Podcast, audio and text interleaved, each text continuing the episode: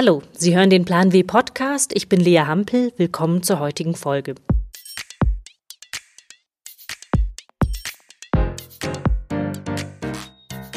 Die USA versus Nordkorea, Merkel versus Seehofer, die EU versus Großbritannien, Mieter versus Vermieter, Radfahrer versus Autofahrer.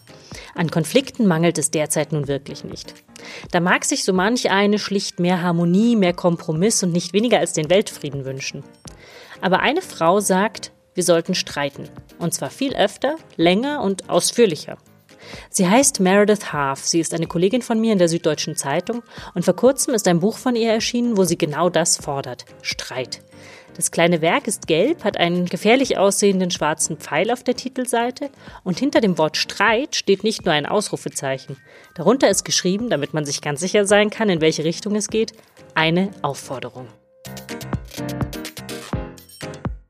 Gerade weil Streit ja per se als nichts Gutes gilt, habe ich Meredith Half getroffen, um herauszufinden, wie unterscheidet sich Streit im Büro von dem zu Hause? Ist er einfacher oder komplizierter? Und wie lösen wir ihn?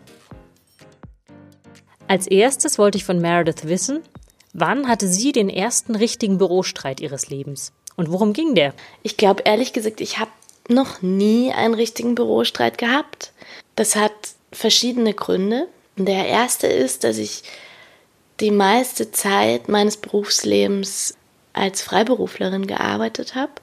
Ich war auch in Büros mit anderen Menschen, hatte aber dann immer die Möglichkeit, wenn ich mich da zu sehr unter Druck oder genervt gefühlt habe oder so, mich in irgendeiner Form zurückzuziehen und den Konflikt nicht auszutragen. Und diese Möglichkeit habe ich in meinem Berufsleben wahrscheinlich zu oft genutzt. Der zweite Grund ist, dass wenn ich irgendwo festgearbeitet habe, das meistens in Bürosituationen war, in denen ich in einem Großraum gearbeitet habe, wo eigentlich immer Publikum ist, wenn man eine auffälligere Interaktion hat. Und der dritte Grund ist, glaube ich, und der hängt wiederum mit dem ersten zusammen, mit dem Freiberuflichsein, dass ich in meinem Leben sehr selten so gearbeitet habe, dass ich mich wirklich sicher genug gefühlt habe in meiner Position und verankert genug in einem Team, um praktisch den Streit mit einem mir irgendwie höher gestellten Kollegen, den ich schon ab und an gerne gehabt hätte, den dann wirklich zu riskieren. Das heißt aber, es gab Sachen, die dich aufgeregt haben, du hast sie aber dann doch nicht angesprochen. Also ich würde ja schon immer trennen zwischen einer fachlichen oder einer, einer inhaltlichen Diskussion, wo es dann einfach darum geht, keine Ahnung, man diskutiert, was will man für einen Text zu dem und dem Thema machen oder so und dann ist man sich völlig unterschiedlicher Meinung. Das ist für mich aber kein Streit, weil da geht es nicht so wahnsinnig dann um einen selber. Streit ist für mich immer diese Mischung aus es kann schon um ein Sachthema gehen, aber es ist, hat schon immer die Komponente, dass man sich in irgendeiner Form persönlich gemeint fühlt, dann irgendwie von dem Konflikt und dass man einen Teil von sich mit einbringen muss. Das ist auch oft ja in beruflichen Fragen der Fall. Aber ich habe immer, wenn es ums Inhaltliche oder wie macht man das oder ist das gut oder ist das nicht gut, das habe ich immer angesprochen. Aber wenn es um mich selber ging, hatte ich oft ein Problem. Und tatsächlich muss ich sagen, dass ich lange gebraucht habe, um, um in die Lage zu kommen, sowas dann auch anzusprechen und offen zu sagen, so, das passt mir jetzt nicht, wie du gerade mit mir umgehst oder wie das hier jetzt gerade geregelt wurde, das finde ich nicht gut. Meredith Half ist 1983 in München geboren. Sie hat Geschichte und Philosophie studiert und schon früh für das Studentenradio M945 gearbeitet. Sie hat beim Jugendmagazin jetzt.de geschrieben und später beim Magazin Neon. Zusätzlich hat sie mehrere Bücher veröffentlicht, unter anderem Wir Alpha-Mädchen, ein Plädoyer für modernen Feminismus und im Jahr 2011 ist Heult doch, eine Generation und ihre Luxusprobleme erschienen. Letzten Herbst nun legte sie ihr neues Buch vor. Es heißt Streit, eine Aufforderung. Darin befasst sie sich mit Auseinandersetzungen im beruflichen und im privaten, wie gut es Streiten geht und warum es sich lohnt, auch auf Twitter mal ein wenig länger zu diskutieren, statt nervige User einfach zu blockieren. Ich wüsste gern von dir, inwiefern Streiten im Büro anders ist als in anderen Kontexten. Und da spielt ja Hierarchie eine wahnsinnig wichtige mhm. Rolle, oder? Du hattest ja schon gemeint, ist dir am Anfang auch schwer gefallen, das anzusprechen, weil du dich nicht sicher genug gefühlt hast. Hierarchie spielt da eine wahnsinnig wichtige Rolle. Also wo befindet man sich selber sozusagen in der Hierarchie? Wenn man äh, ganz unten ist, dann hat man zum Beispiel natürlich nicht so eine Möglichkeit, sich unbedingt gegen ranghöhere Leute in den Konflikt, in den offenen Konflikt zu gehen. Und dann finden die Konflikte ja ganz oft eher so auf der gleichen Ebene statt. Man streitet sich dann darum, ob das Fenster offen stehen soll oder nicht oder eben wer übernimmt jetzt das Projekt. Interessanterweise ist es aber ja so, es gibt ja diese Tendenz zu den flachen Hierarchien. In ganz vielen Unternehmen wird so diese mittlere Ebene wird immer größer, also es werden immer mehr Menschen so auf so mittlere Posten befördert. Also es gibt ja von David Graeber dieses Buch mit den Bullshit-Jobs. Und es sind ja sehr viele Management-Jobs, die überall entstehen, wo sich die Leute dann eigentlich auch permanent ins Gehege kommen und weil es aber gar nicht so viele Stufen gibt, die man da haben kann, werden die Hierarchien eben immer flacher. Das führt dann tatsächlich eher dazu, dass es schwieriger wird, Konflikte auszutragen, weil die Verhältnisse so unklar werden, weil man kaum noch wirklich einen Abstand letztendlich hat, weil sich alle duzen zum Beispiel wenn die Rollen nicht richtig klar sind, dann wird es eben auch schwieriger, die Positionen zu klären. Und solange man keine klare Position hat, kann man halt auch nicht wirklich gut in einen Konflikt gehen, selbst wenn man irgendwo ein Problem hat. Bei einer steileren Hierarchie ist es einfacher, sich abzugrenzen, zum Beispiel vom Vorgesetzten. Zumal es ja mittlerweile auch gerne so ist, dass quasi Ziele, die zum Beispiel eigentlich Unternehmensziele sind, wie Umsatz steigern durch Sparen, dann als allgemeine Ziele vermittelt werden, die nicht von dem abgegrenzt werden, was eigentlich der Arbeitnehmer hat, nämlich eigentlich seinen eigenen Gewinn zu steigern und nicht den des Unternehmens ursprünglich. Und ich habe für mein Buch zum Beispiel mit der Sabine Pfeiffer, das ist eine Arbeitssoziologin, gesprochen. Die hat gemeint, dass zwei Sachen haben sich sehr stark verändert und eine ist, dass ganz viele Arbeitnehmer mittlerweile auch ihre Rechte einfach nicht kennen. Du unterschreibst einen Arbeitsvertrag und hast aber eigentlich überhaupt keine Ahnung, ähm, ob das alles okay ist, was da so drin steht. Und das hängt mit der anderen großen Veränderung zusammen, nämlich dass immer weniger Leute in so Organisationen, also in Interessensvertretungen sind und das heißt überhaupt nicht darauf geschult werden, ihre Rechte zu kennen das Wissen über die eigene Situation, über die eigenen Rechte ist natürlich eine sehr, sehr wichtige Voraussetzung dafür, dass man einen Konflikt ordentlich austragen kann. Laut einer Studie der Unternehmensberatung KPMG gehen im Schnitt 10 Prozent der Arbeitszeit für Konflikte mit Kolleginnen und Kollegen drauf. Besonders in großen Unternehmen ab 500 Mitarbeitern sind Menschen oft in Konflikte verwickelt. Im Schnitt 20 Prozent der Frauen und 11 Prozent der Männer, die für die Studie befragt wurden, sind schon mal nicht ins Büro gegangen, um einen Streit zu vermeiden oder es jemandem heimzuzahlen. Durch den Trend zu sogenannten Bürolandschaften wird das sicher nicht besser.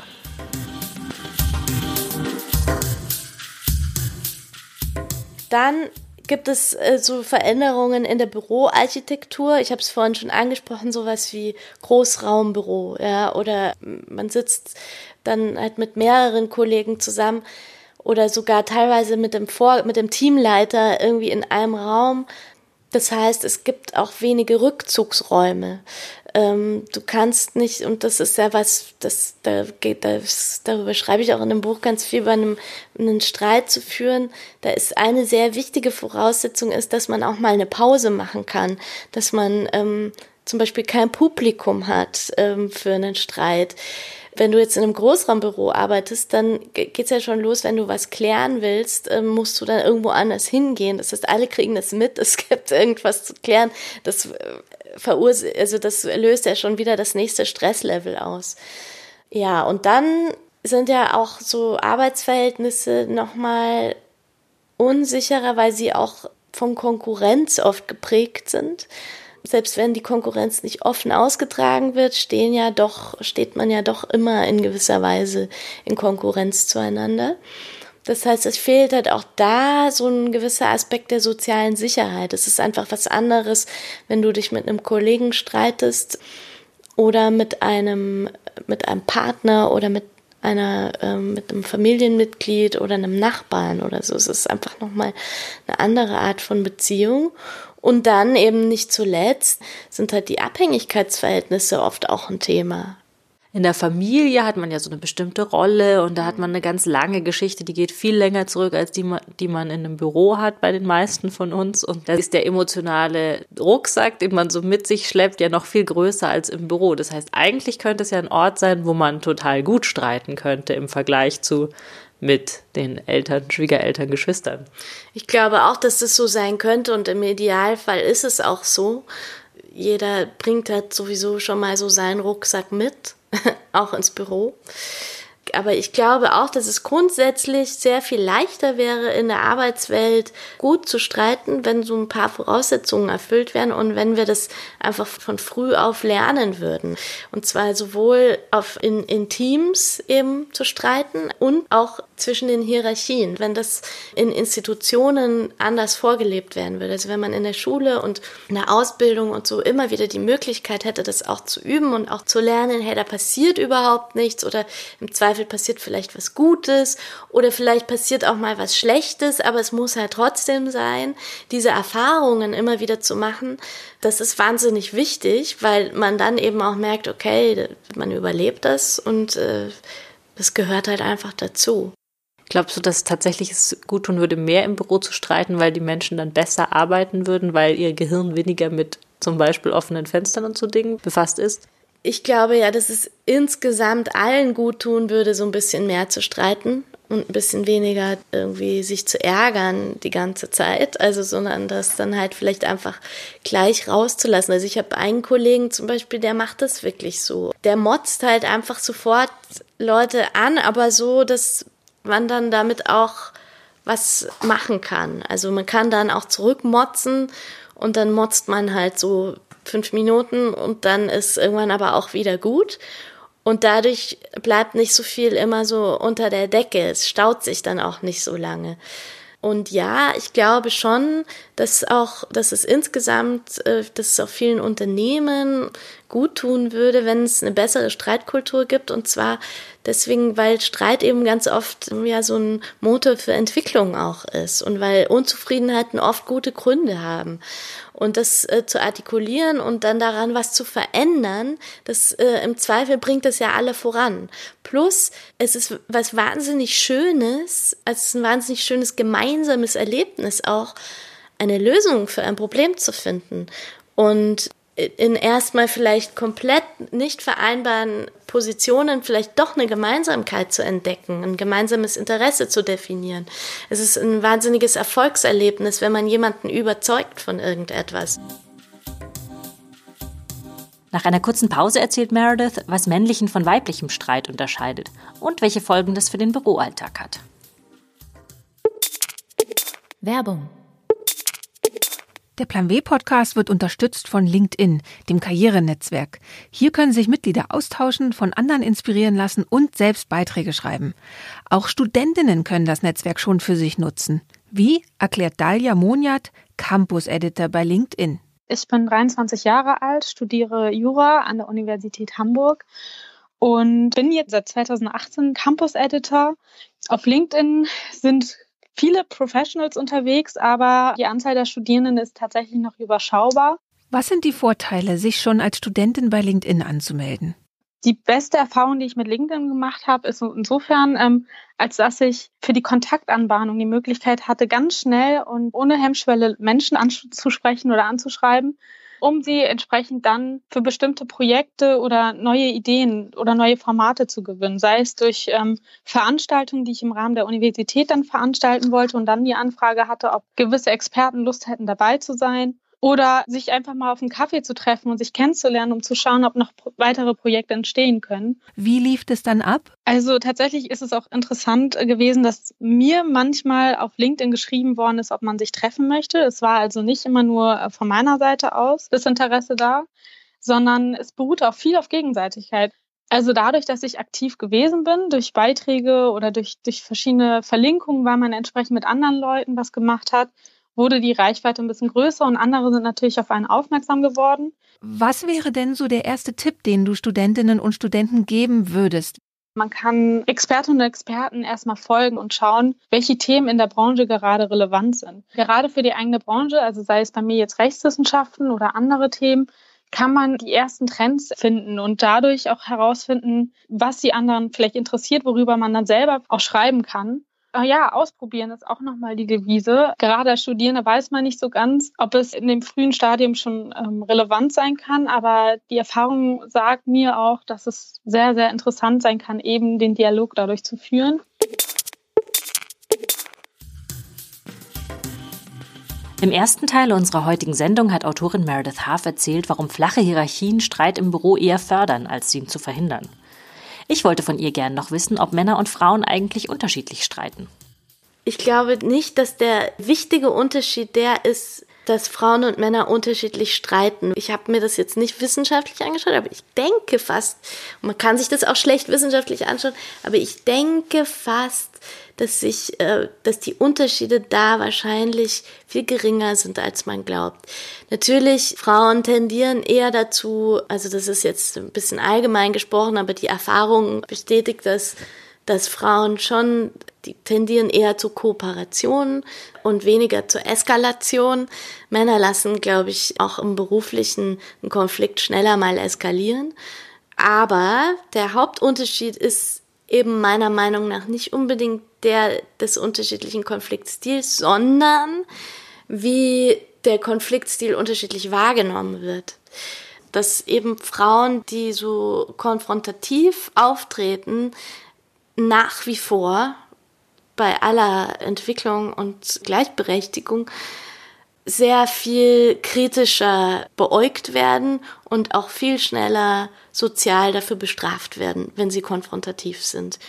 Frauen, die Kritik äußern, sollten schon schauen, dass ihre Kritik extrem fundiert und gut begründet ist und nied- und nagelfest. Der Anspruch an eine kritisierende Frau ist immer viel höher als der Anspruch an einen kritisierenden Mann.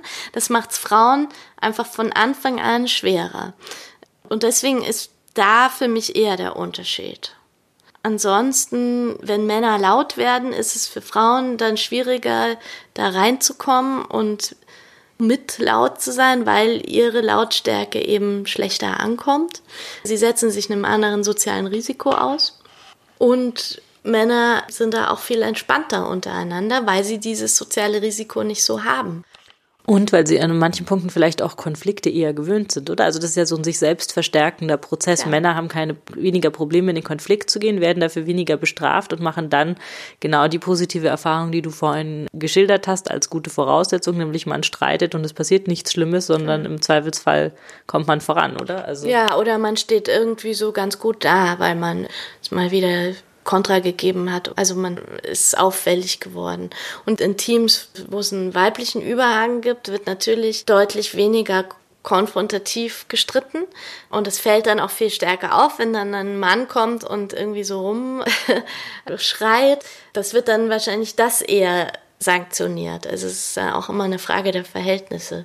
Wobei man ja sagen muss, dass in vielen Teilen der Wirtschaft dann doch eben in vielen Runden auch eine Männermehrheit herrscht und Absolut. damit der Ton, der beherrschend ist, auch eher der laute Konfrontative ja. ist als der Kooperierende. Ne? Ja. Also ja, ja, auf jeden Fall. Ich finde aber, das ist das ist ja genau so und das ist eben auch ein Problem, weil du hast dann als Frau eben die Möglichkeit, entweder dich zurückzuziehen oder halt irgendwie doch versuchen, so mitzumachen, aber da ist der Lohn wahrscheinlich nicht groß dafür.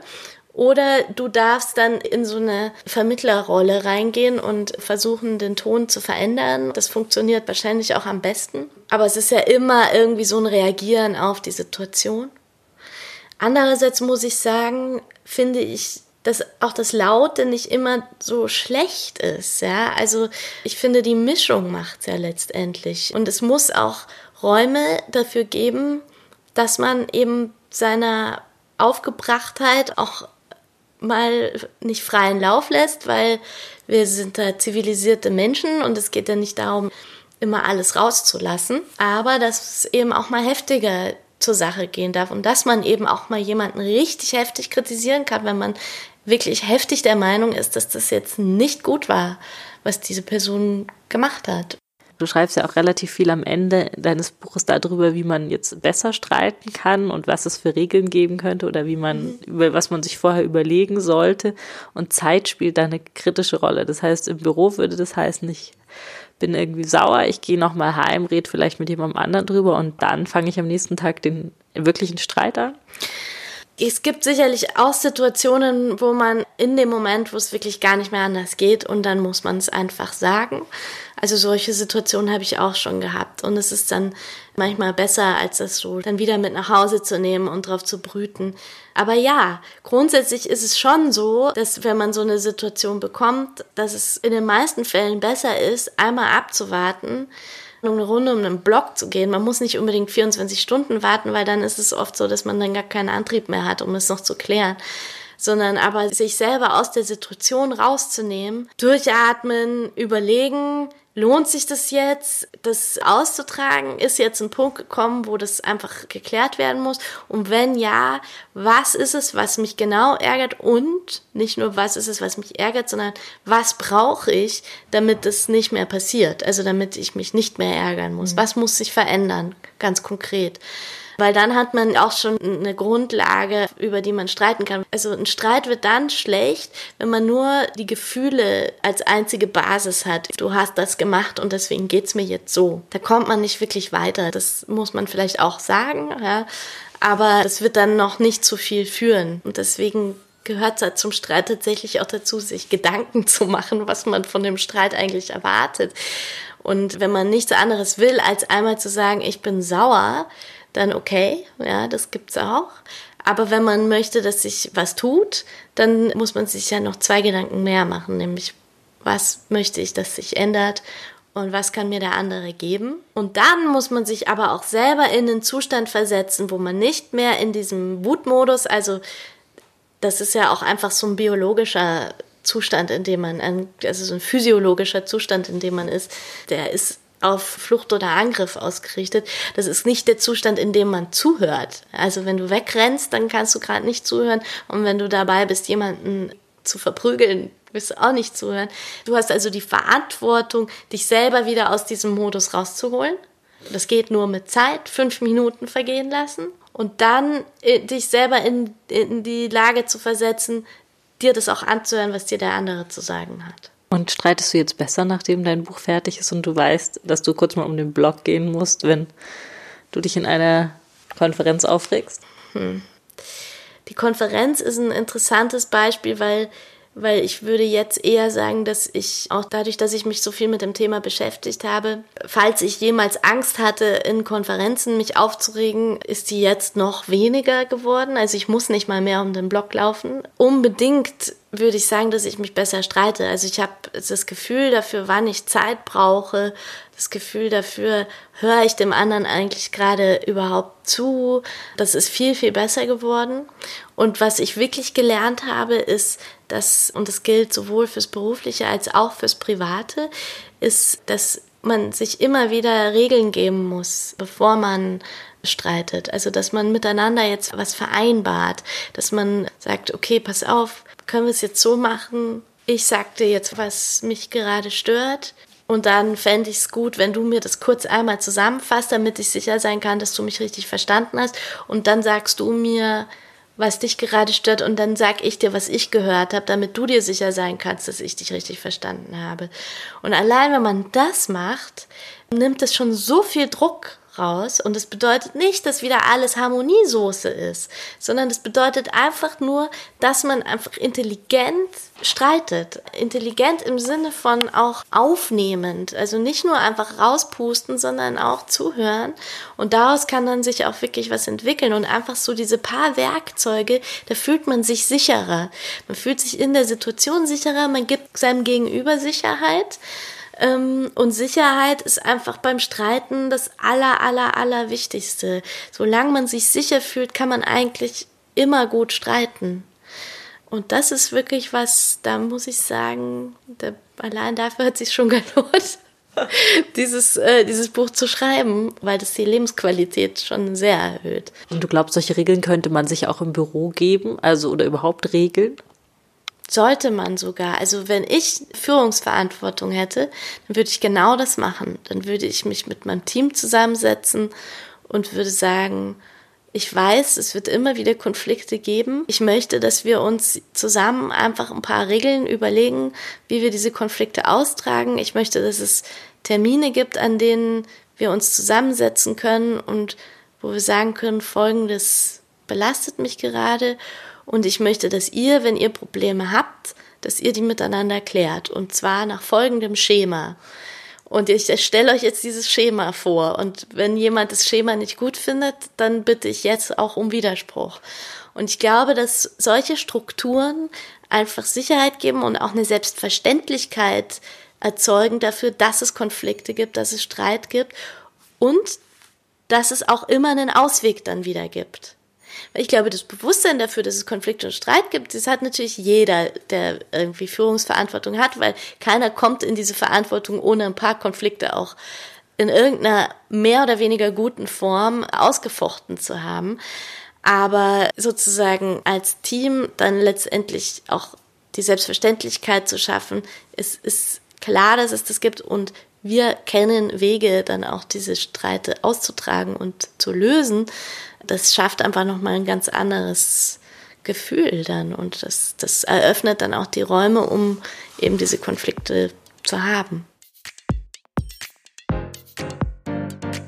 Das war's für diese Folge des Plan W Podcasts. Mein Name ist Lea Hampel. Vielen Dank fürs Zuhören.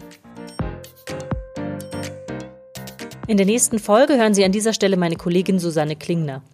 Sie spricht mit Heike Vesper vom World Wildlife Fund über die Plastikflut in den Meeren, woher sie kommt und darüber, was wir als Konsumentinnen ändern müssen, damit sie nicht noch größer wird.